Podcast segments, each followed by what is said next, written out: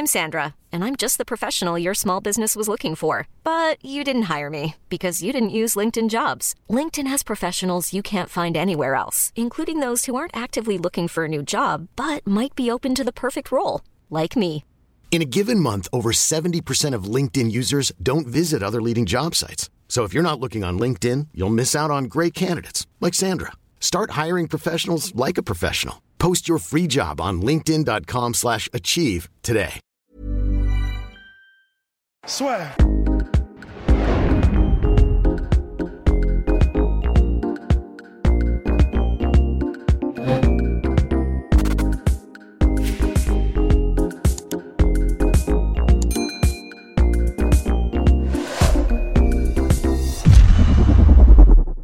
Bonjour à toutes et à tous.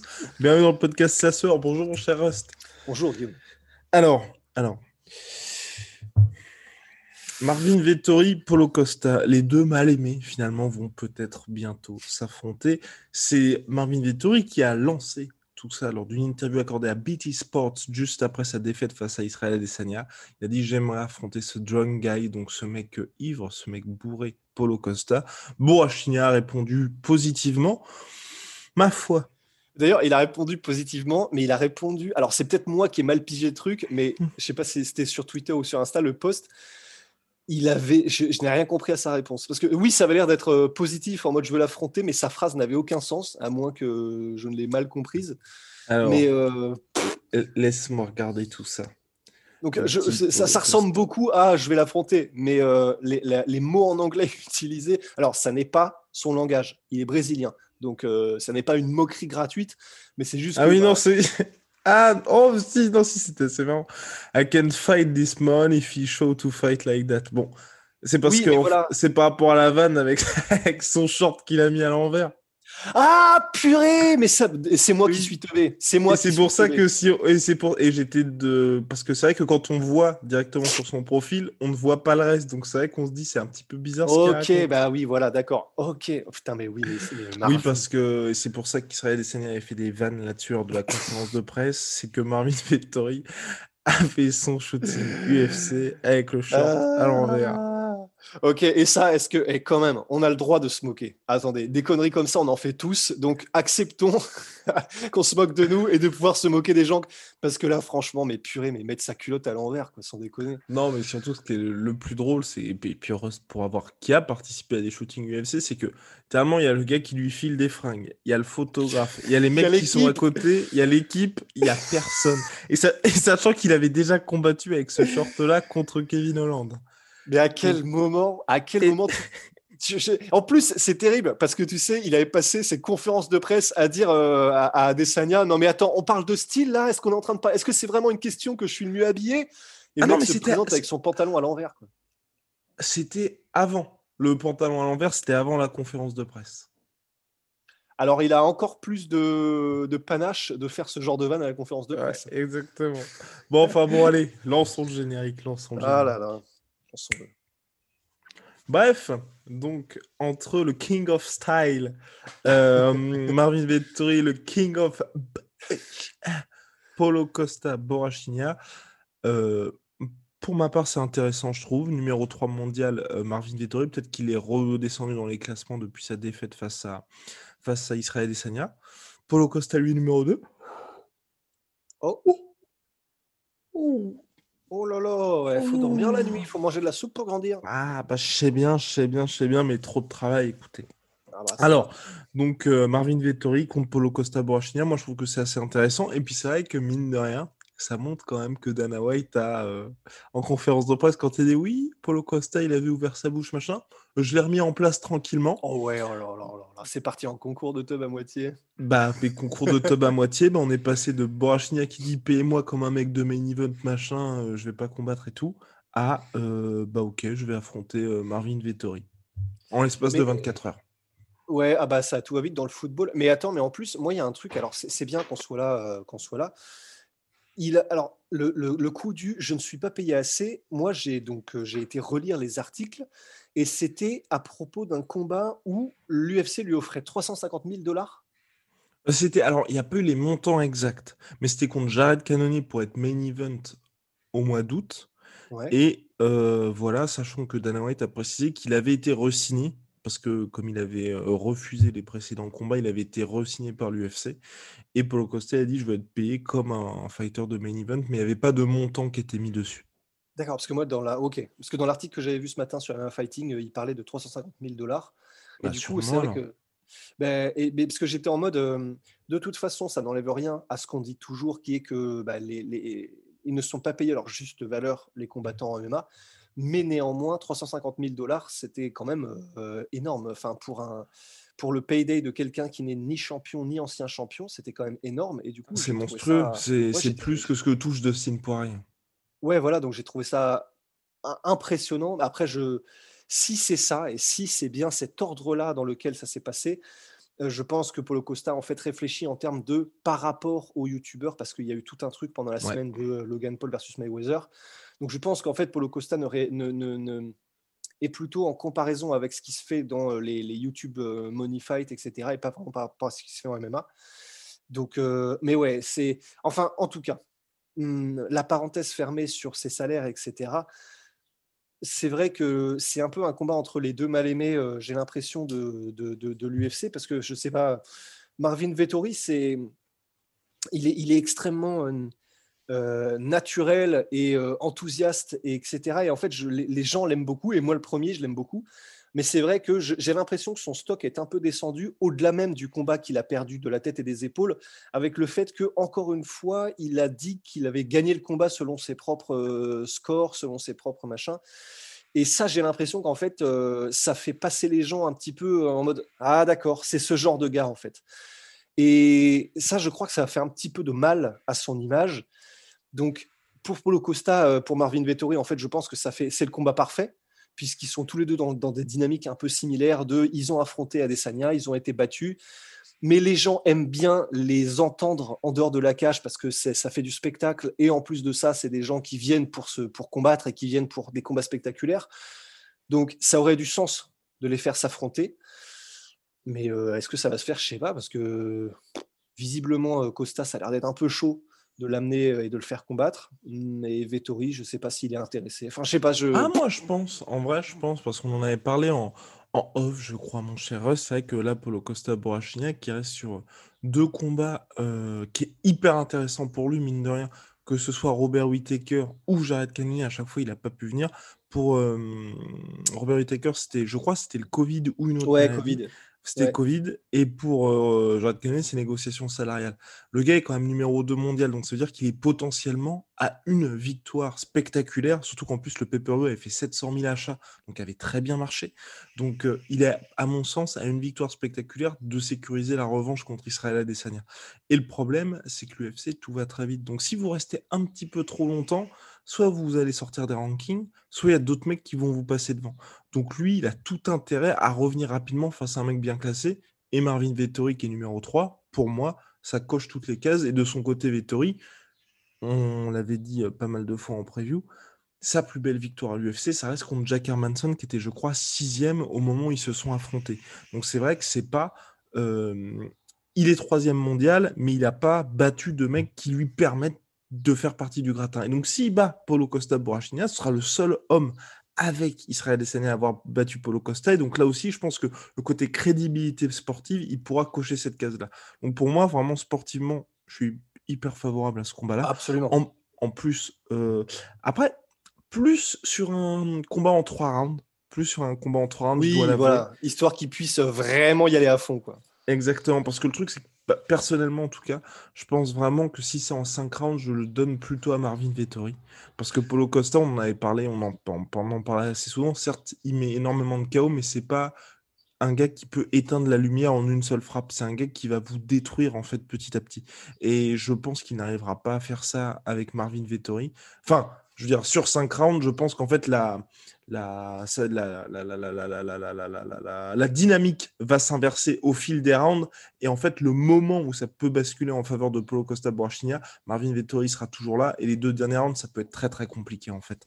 Alors qu'en trois rounds, je pense qu'on peut avoir un truc très très sympa et une victoire à la décision de Polo Costa. La vache, bah voilà, t'as as tout fait, les pronos, la preview et. Mais euh, oui, oui, je suis d'accord. En tout cas, quoi qu'il en soit, euh, ouais, je suis tout à fait d'accord qu'en trois rounds, honnêtement, ce sera beaucoup plus spectaculaire et l'UFC le sait. Donc, je n'ai personnellement aucun doute qu'ils en feront un combat en trois rounds et pas, tu sais, une tête de UFC Fight Night. Et je suis tout à fait d'accord. C'est honnêtement, c'est le combat à faire en middleweight. Et il se fait tout seul. Les deux le veulent. Il n'y a, a, plus qu'à signer le papier. Quoi. Même pas besoin de les payer, je vais vous dire. non, mais plus sérieusement, ouais. Donc, euh, donc voilà, ça, ça, peut être assez intéressant. Et mon cher Rust, on va finir là-dessus parce que c'est vrai que donc, Paulo Costa était en bif à l'UFC. Ce sera peut-être euh, le sous-titre ou on ne sait pas de ce podcast-là. Georges Saint-Pierre qui a fait des révélations sur ses salaires en MMA. Et assez impressionnant. Je ne sais pas si Rust a lu l'article. Oui. Et bah, impressionnant quand même de se dire que Georges Saint-Pierre donc, a commencé premier combat pro, ticket au MMA, 1300 dollars. Premier combat professionnel à l'UFC, 3000 plus 3000. Premier combat pour le titre contre Matthews. Et là, c'est chaud. 9000 dollars plus 9000 dollars. Donc il a perdu, donc il a juste touché 9000 dollars pour un combat pour le titre. C'est c'est tendu. C'était combien Danardi Parce que Danardi aussi avait parlé de ça de son combat pour le titre contre Georges Saint-Pierre. Ouais, et je crois que c'était quelque chose comme alors 14 000, il me semble, quelque chose comme ça. Euh, est-ce que tu veux vérifier ou est-ce que tu veux euh, Let's go, Rusty. Let's go. Let's go. Ok. Donc ça pour vous dire que c'est quand même assez chaud. Et ensuite, Georges Saint-Pierre, par contre, là, qui a fait un pari sur lui-même, et c'est ce qu'on voit assez souvent. Paulo Costa avait également fait ça. D'ailleurs, c'est peut-être important qu'on en parle aussi, et ça explique peut-être les, les, problèmes de négociation que vit Polo Costa actuellement à l'UFC. C'est vrai qu'il avait fait un pari sur lui-même aussi avec l'organisation, où il lui avait proposé de re-signer un combat, et il avait attendu de battre, c'était je crois, Johnny Hendricks. Johnny Hendricks pour ensuite re-signer avec l'UFC. Et ensuite, bah justement, il avait dit non, non, non, non, non. Et à partir de Johnny Hendricks, il était à plus de 100 000 par combat parce qu'il avait justement fait un pari sur lui-même. Et Georges Saint-Pierre, c'est pareil en fait. Il était avec son contrat qui n'était pas terrible. Et au moment où il a gagné la ceinture, euh, il était toujours sur son ancien contrat. Il a refusé de re-signer. Et pour le combat contre John Fix, Fitch. Ah, c'est marrant. Et euh, pour le combat contre John Fitch, il a révélé que la veille du combat, en plus, pour déstabiliser un combattant, c'est quand même assez chaud. Ah, ouais l'UFC est arrivé, Georges Saint-Pierre a dit avec un contrat monstrueux, c'était bien plus que 400 000 par combat qui touchait, et assez intéressant, et c'est là que ça explique aussi pas mal de choses. C'est vrai qu'on sait que les combattants sont intéressés sur le pay-per-view, mais jusque-là, moi, j'avais pas entendu parler des combattants qui étaient intéressés sur la billetterie. Enfin, et d'ailleurs, je pense aussi qu'il n'y a pas que Georges Saint-Pierre, il y a des mecs aussi, quand on voit que Marken combattait toujours en Océanie, ouais. sont aussi intéressés sur la billetterie. Donc là, vous avez dit, ah oui, c'est pour ça qu'il était toujours au Canada. Bah, c'est pour ça qu'il était toujours au Canada, tout simplement. Et Georges Saint-Pierre a dit que l'argent, le vrai, c'est sur les bonus de pay-per-view et sur l'intéressement au niveau de la billetterie. Et euh, c'est d'ailleurs le, le, titre de l'article dans lequel, originel, dans lequel Georges Saint-Pierre parlait de ça d'ailleurs. Il me semble que c'était l'UFC ne te paiera pas à ta juste valeur à moins que tu ne les forces, à moins que tu ne les y forces. Et en gros, ben voilà, c'est tout un article sur sa carrière, comme tu viens de le dire, et comment est-ce qu'il a géré sa carrière. Et c'est vrai que c'est impressionnant. Et par rapport à Dan Hardy, donc le chiffre c'était 24 000 dollars. Donc il a combattu Georges Saint-Pierre pour 24 000 dollars, ce qui c'est vrai est ridicule pour un challenger, pour un titre UFC. Mais donc, c'est déjà euh, bah, presque trois fois le montant de ce pourquoi Georges Saint-Pierre a combattu, euh, comment dire, euh, Mathieu. Et, c'est vrai que ça, fait, comment dire, ça fait, tu vois, maintenant on pourra mettre ça à côté l'un de l'autre, ces deux exemples-là, parce qu'en fait on s'était dit, putain, c'est vraiment, c'est ouf que Dan Hardy ait dû faire ça, parce que du coup il peut pas se payer un camp d'entraînement face à Georges Saint-Pierre qui lui était millionnaire probablement déjà quand il a combattu, etc. Bah, en fait, Georges Saint-Pierre a vécu exactement la même chose. Donc, euh, c'est vraiment intéressant de pouvoir mettre tout ça en parallèle. Et c'est vrai que pour Georges Saint-Pierre, c'est vraiment fascinant de voir à quel point ça a été, depuis le début, un vrai bras de fer pour Georges Saint-Pierre de, de, se dire, bah, si je veux un jour être payé correctement, il faut que je commence dès mes premiers combats à mettre en œuvre une stratégie pour essayer de forcer la main à l'UFC. C'est vraiment intéressant. C'est-à-dire que Georges Saint-Pierre, dès le début, s'est dit si je veux, comment dire, je, vais devenir champion, mais puisque je vais devenir champion, il faut déjà que je commence à montrer les et à montrer que je ne me satisferai pas des montants qui me sont proposés. C'est impressionnant d'intelligence, mais aussi de prise de risque de la part de Georges Saint-Pierre. Enfin, pour quelqu'un dont il a la réputation de ne jamais prendre de risques euh, dans l'octogone, sur la fin de sa carrière en tout cas, bah, c'est clair que euh, au niveau de, de, sa gestion financière et, et de, de, ses positions par rapport à l'UFC, vraiment, il a été mais euh, monstrueusement couillu quoi. Mmh. C'est l'article, ouais, vraiment, vraiment, vraiment fascinant quoi. Pour euh, voir un petit peu les arcanes et les dessous des négociations avec l'UFC, c'est c'était une leçon quoi de la part de Georges Saint-Pierre. Et les gens qui se posent la question, parce qu'évidemment, vous allez tous dire, mais pourquoi ont-ils accepté de combattre soit pour 24 000 dollars, soit pour 9 000 CQFD, j'ai envie de vous dire. Parce que Georges Saint-Pierre, voilà, il a combattu pour 9 000 dollars. S'il avait remporté le titre, c'était jackpot pour lui pour la suite. Et là, vous le voyez, quand il a remporté la ceinture, il n'était pas sur son nouveau contrat. Là aussi, il a fait un pari sur lui-même en se disant, OK, je vais combattre pour le titre, je vais remporter la ceinture mais je ne vais pas avoir ce gros gros contrat. Et c'est une fois qu'il a eu la ceinture et que là finalement, le mec est champion pour votre organisation. Il est à, il est à la veille de faire une deuxième défense de ceinture et, devient une superstar. Et si le gars et le gars peut potentiellement se barrer, donc clairement, il a toutes les cartes en main pour négocier un énorme contrat. C'est ce que Georges Saint-Pierre a fait. Alors que s'il avait re-signé avant, je dis n'importe quoi, peut-être pour 100 000, 150 000, il serait resté sur ce contrat-là et aurait été sous-payé beaucoup plus longtemps. Et enfin, pour finir sur JSP, 4 ans après, il revient face à Michael Bisping pour 10 millions de dollars et le plus gros salaire de sa carrière. Ouais, monstrueux. Mais c'est vrai que quand tu compares ça avec, tu sais, on avait vu ce, ce fameux documentaire de euh, The Last Dance. Comment mm. s'appelle, tu sais, le gars de l'équipe? Scotty Pippen. Voilà. Et bah, tu as les Scotty Pippen. Et, et c'est pas pour s'en prendre à Scotty Pippen, parce que pour ceux qui n'ont pas vu le documentaire, c'est quelqu'un qui euh, il a eu un contrat très tôt dans sa carrière, qui a, qui l'a en gros verrouillé pour tout le reste de. Enfin, je crois que c'était 10 piges ou je sais pas trop quoi, sur un salaire qui était ridicule par rapport à ce qu'il était devenu au bout d'un moment mais parce qu'il a voulu se mettre à l'abri très vite. Et Georges Saint-Pierre, qui venait lui-même hein, euh, du, du, comment dire, d'un milieu euh, défavorisé et qui clairement aurait dû son premier job, il t'a fait pour 3 dollars de l'heure. Ouais, et puis on on va pas répéter, tu sais, mais les anecdotes euh, où il était, il travaillait en tant qu'éboueur et euh, il, dégageait un salaire et la moitié de son salaire, il l'utilisait pour tous les week-ends aller en bus euh, à New York pour avec, je crois que c'était 8 heures de bus, un truc comme ça, pour aller faire des leçons avec John Danner, etc. Enfin, la raison pour laquelle Georges Saint-Pierre est devenu la légende absolue qu'il est aujourd'hui, c'est pour tout ça. C'est parce que il s'est construit de cette manière-là en prenant tous ces énormes risques et en croyant en sa bonne étoile au point où il s'est dit ben de toute façon, je vais y arriver, je veux y arriver et du coup, je vais mettre tout en œuvre, quitte à prendre tous les risques. Parce que dans un univers parallèle, euh, Georges Saint-Pierre qui se blesse, tu sais, qui se pète un genou, un truc comme mhm. ça. Bah, ou quand il s'est fait les croisés, par exemple. Ou quand il s'est fait les croisés, qui aurait pu, aurait pu arriver beaucoup plus tôt.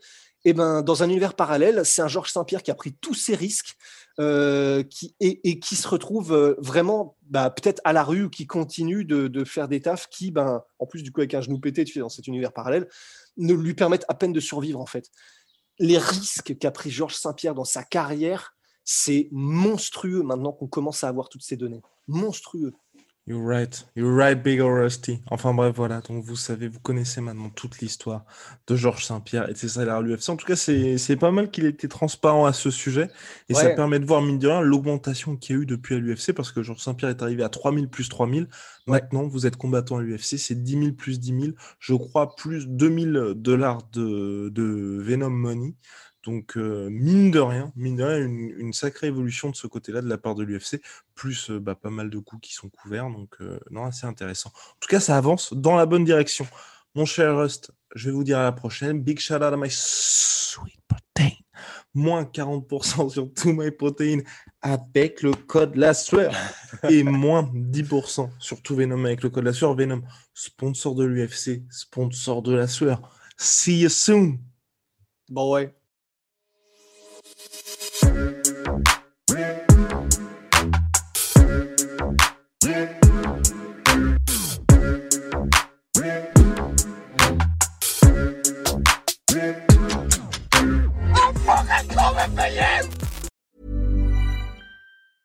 Hey, it's Danny Pellegrino from Everything Iconic. Ready to upgrade your style game without blowing your budget? Check out Quince. They've got all the good stuff shirts and polos, activewear, and fine leather goods, all at 50 to 80% less than other high end brands. And the best part? They're all about safe, ethical, and responsible manufacturing. Get that luxury vibe without the luxury price tag. Hit up quince.com slash upgrade for free shipping and 365 day returns on your next order. That's quince.com slash upgrade.